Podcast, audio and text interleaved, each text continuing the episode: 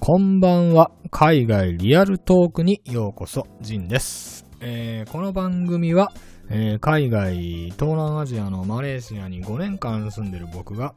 海外での生活や周辺の国々への旅行などを話していく番組です。えー、まあ政治経済にも興味があるので、え、それらの話もしていくつもりです。え、っと、まあしかし、あのー、皆さん株とかしてますでしょうか？えー、僕はあの、日本にいるときは、まあ株とかは何もしてなくて、マレーシアに来てから、まあ知り合いから話を聞いて株を始めるようになった。というところですので、まあそんなに細かいことや理論とか、あまりわからないんですけれども、まあ、一度、まあ今コロナ禍ですので、えー、っと、まあコロナで一度、まあど、もう全世界ガクーンとまず3月末ぐらいには落ちてますよね、まず。で、それからまた戻って、戻り、まあ国によって、まあ台湾とか韓国は結構早く戻ってた。まあベトナムもそうだと思うんですけども、まあ一度戻って、ただ今第2波っていうことでまたちょっとガクッと下がって、というところをですね。えー、っと、まあちょっと非常に先も読みにくいんですけども、えー、まあなかなか、僕もマレーシアで、まあ銀行株や、えー、っと、まあ、エアアジア株とか、そういったものを持ってるんですけども、まあなかなか戻らないなと思ってますね。まあ待つしかないですよね。こういうのはしょうがないですから。まあ日本も、まあ日本はずっと株はずっと上がってますよね。安倍政権になってから。まあ、あの、本当に企業が他国から評価されて外国マネーが入ってきているのかというわけではないんでですね、日本の場合は。年金を注入してるだけなんで、まあでも日本にいて株を買ってたら、まあ年金で株を上げてくれるから持ってたらどんどん上がっていって儲かるっていうのは、まあなかなか株を持ってる投資家からしたら悪い話ではないですよね。あの、社会的にはもう最低レベルなんですけど、まあそれは置いといて。ではまあちょっと、と、今日のテーマは、えー、マレーシアの人口増加の変化から思うことです。えー、っと、まあ、マレーシアに住んでいる日本人の人口増加から思うことですね。えー、っと、現地ローカルのマレーシア人ではないですね。えー、で、まあ、現地ローカルのマレーシアも、まあ、どんどん人口は今でも増え続けてるんですけれども、えー、っと、まあ、あのマレーシアに住んでる日本人の数の話ですね。えー、っと、まあ、なぜこの話をしようかなって思ったかっていうと、えー、っと、まあ、ずっと前から思ってたんですけども、えー、っと、マレーシアに住んでる日本人の数っていうのは、まあ、基本的に2012年までは、まあ、だいたい約1万人ですね。で、えっと、まあ、基本的にはまあ結婚してる方もおられたと思うんですけども、まあほとんど仕事ですよね。まあ引退してた人もいたかもしれませんけども、まあ2012年まで1万人っていうことは、まあ基本的にその1万人がずっと、そのマレーシアに、まあ滞在する日本人の平均値だったんですけども、その2013年にはですね、えー、っと、マレーシアに住む在留日本人の数が、いきなり2万人ぐらいになってるんですよ。つまり、2012年まで約1万人ぐらいだったマレーシアに住んでる日本人の数が、えー、2013年にはいきなり1万人、なんか2倍に増えちゃったんですよね。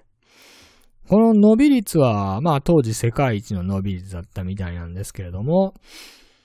まあ、まあ、2013年に1万人増えて、えっ、ー、と、まあ、2020年今現在では、まあ、おそらく2万5千人ぐらいと言われています。で、まあ、この定義なんですけども、まあ、在留法人の定義は、えー、っと、まあ、その在留期間が3ヶ月以上の、まあ、長期滞在者と、えっ、と、永住者が含まれるわけです。ですので、えっ、ー、と、まあ、この数字にはですね、あの、まあ、3ヶ月に満たない、まあ、旅行者とか短期滞在者は含まないです。すいませんね。えー、っと、で、また、あの、まあ、長期滞在していても、あの、大使館に在留届を出していない人は含まないです。つまり、まあ、まあ大体駐在員は基本的に在留届出してるんじゃないかなと思うんですけども、えー、っと、まあ結うーんと、まあ、まあ、現地採用ですよね。えっ、ー、と、来て仕事を見つけて働いてるっていう人は、あのー、3ヶ月以上の長期滞在をしてても、まあ、大使館に在留届出してない人多分結構いると思うんで、まあ、本当はもうちょっと多いですよね。在留届出してる永住者長期滞在者でも、まあそれが2万5千だとすると、まあもうあと1万人ぐらい下手したら多いんじゃないですかね。多分出してない、あのー、出してない人結構いると思うんで。実際は、まあ多分3万人以上は多分いると思いますね。で、まああのまあまあでもただ交渉としては2万5千人なんで、まあそれはそれでいいと思います。ちなみに、まあシンガポール、お隣の国シンガポールに住んでる在留邦人は、まあ3万6千人ぐらいがいるらしいんですけども、まああの小さい国で3万6千人って相当多いですよね。あのシンガポールの人口が650万人ぐらいのはずなんで、650人中3万6千人が日本人っていうのは、まあ、比率としたらかなり多いですよね。あの、まあ、もう、隣のタイとかですね。まあ、タイって日本人多いじゃないですか。基本的に人気だし、まあ、住みやすいだろうし、まあ、日本人も多いから、日本の文化も結構ありますしね。で、そこが7万5千人なんですよ。でもタイって8000万人近く人口がいる中での7万人、7万人ぐらいなんで、まあいかにシンガポールに住んでる日本人の比率が多いかっていうのはありますね。ちなみに僕の小学校、中学校時代の友達がタイに住んでるんですけども、えー、と、彼の話、まあ一、なんか一度タイにバンコクに行った時に飲みに行って、まあ一日に4個ぐらいのお店に飲みに行ったんで、もう疲れちゃったんですけども、まあ聞いたところによると、まあ2年ぐらい前だったかな、なんか。えー、っと、まあ6万7万人ぐらいが交渉のタイに住んでる日本人の人口だけど、常時、えー、っと4万人もっとよ、それを6万7万人よりももっと4万人ぐらい本当はタイに住んでる日本人は多いんだ。っていう話を聞きましたね。で、まあ、それはなんでかっていうと、あの、まずは、あの、旅行者ですね。まあ、実際に在留届出したり働いたりしてる人が7万人か6万人ぐらいいて、で、タイって人気だから常時日本からの旅行者が2万人ぐらいいるらしいんですよ。まあ、入って出て行って、入って出て行って、入って出て行ってですけども、まあ、とりあえず2万人ぐらいいる。プラス2万人ですね。で、あともう2万人ぐらいいると。で、それはなんだって聞くと、まあ、不法滞在者 ですよね、日本人の。その、ちゃんとビ、就労ビザを持ってないけど、あの、働いてる日本人がもう、プラス2万人ぐらいいるって言ってましたね。ですんで、まあ、その、ちゃんとまあ、あの、長期滞在者で登録してある日本人が6万か7万人ぐらいタイにはいて、で、常時旅行者が2万人ぐらいタイに常にいて、で、あの、まあ、政府から認められてない不法労働をしている人も2万人ぐらいいるっていうことで、まあ、まあ合計10万、11万人ぐらいいるんじゃないか、みたいなことは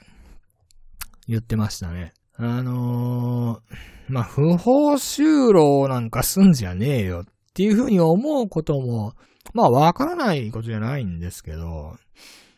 まあ僕のその友達も当時そうだったらしいんですよね、なんか。なんかその、バーで働いてて、えー、っと、まあ知り合いからタイで働きに来ないかって言われて働きに行っ、だけど、その、就労ビザを、まあ多分出せなかったんでしょうね。なんか、それはもしかしたら対人比率が、あのー、何十パーセントかローカルの人を雇わないといけないとか、あとはまあ、その最低賃金払わないようなだったら、まあそれだったらまだ、まあビザ取れないんで、安く収めようってするオーナーだったらそういう人はいますよね、多分。まあ良くないですけど。で、そういう人はまあビザないんだから、まあ、観光ビザで働くってやつですよね。で、2ヶ月、3ヶ月ぐらい経ったら、一度ラオスに出てまた戻ってくるとかですね。で、それでビザをまた更新して働くとか。まあ、細かいことは知らないんですけども、まあ、そういう人はいますね。まあ、マレーシアにも一回いましたよ、なんか。一人、たまたま、あのー、まあ、ブギミンタンの方でたまたま日本人の人ちょっと出会いましてですね。まあ、大学生ぐらいの女性でしたけども、インターンで働きに来ていると。ホテルで。なるほど。うん。でも、給料もらってたんですよ。あの、まあ、給料もらったって言っても2、3万かそんなもんだったと思うんですけど、あの、まあ、あの、ただですね、まあ、インターンで給料はまあ、どうでもいいんですけども、あの、就労ビザがないんだったら、こっちでお金をもらうようなことをしたらダメなんですよ。だからまあ、それが不法なのか、まあどうなのか、ちょっとまあ難しい線引きなんですけど、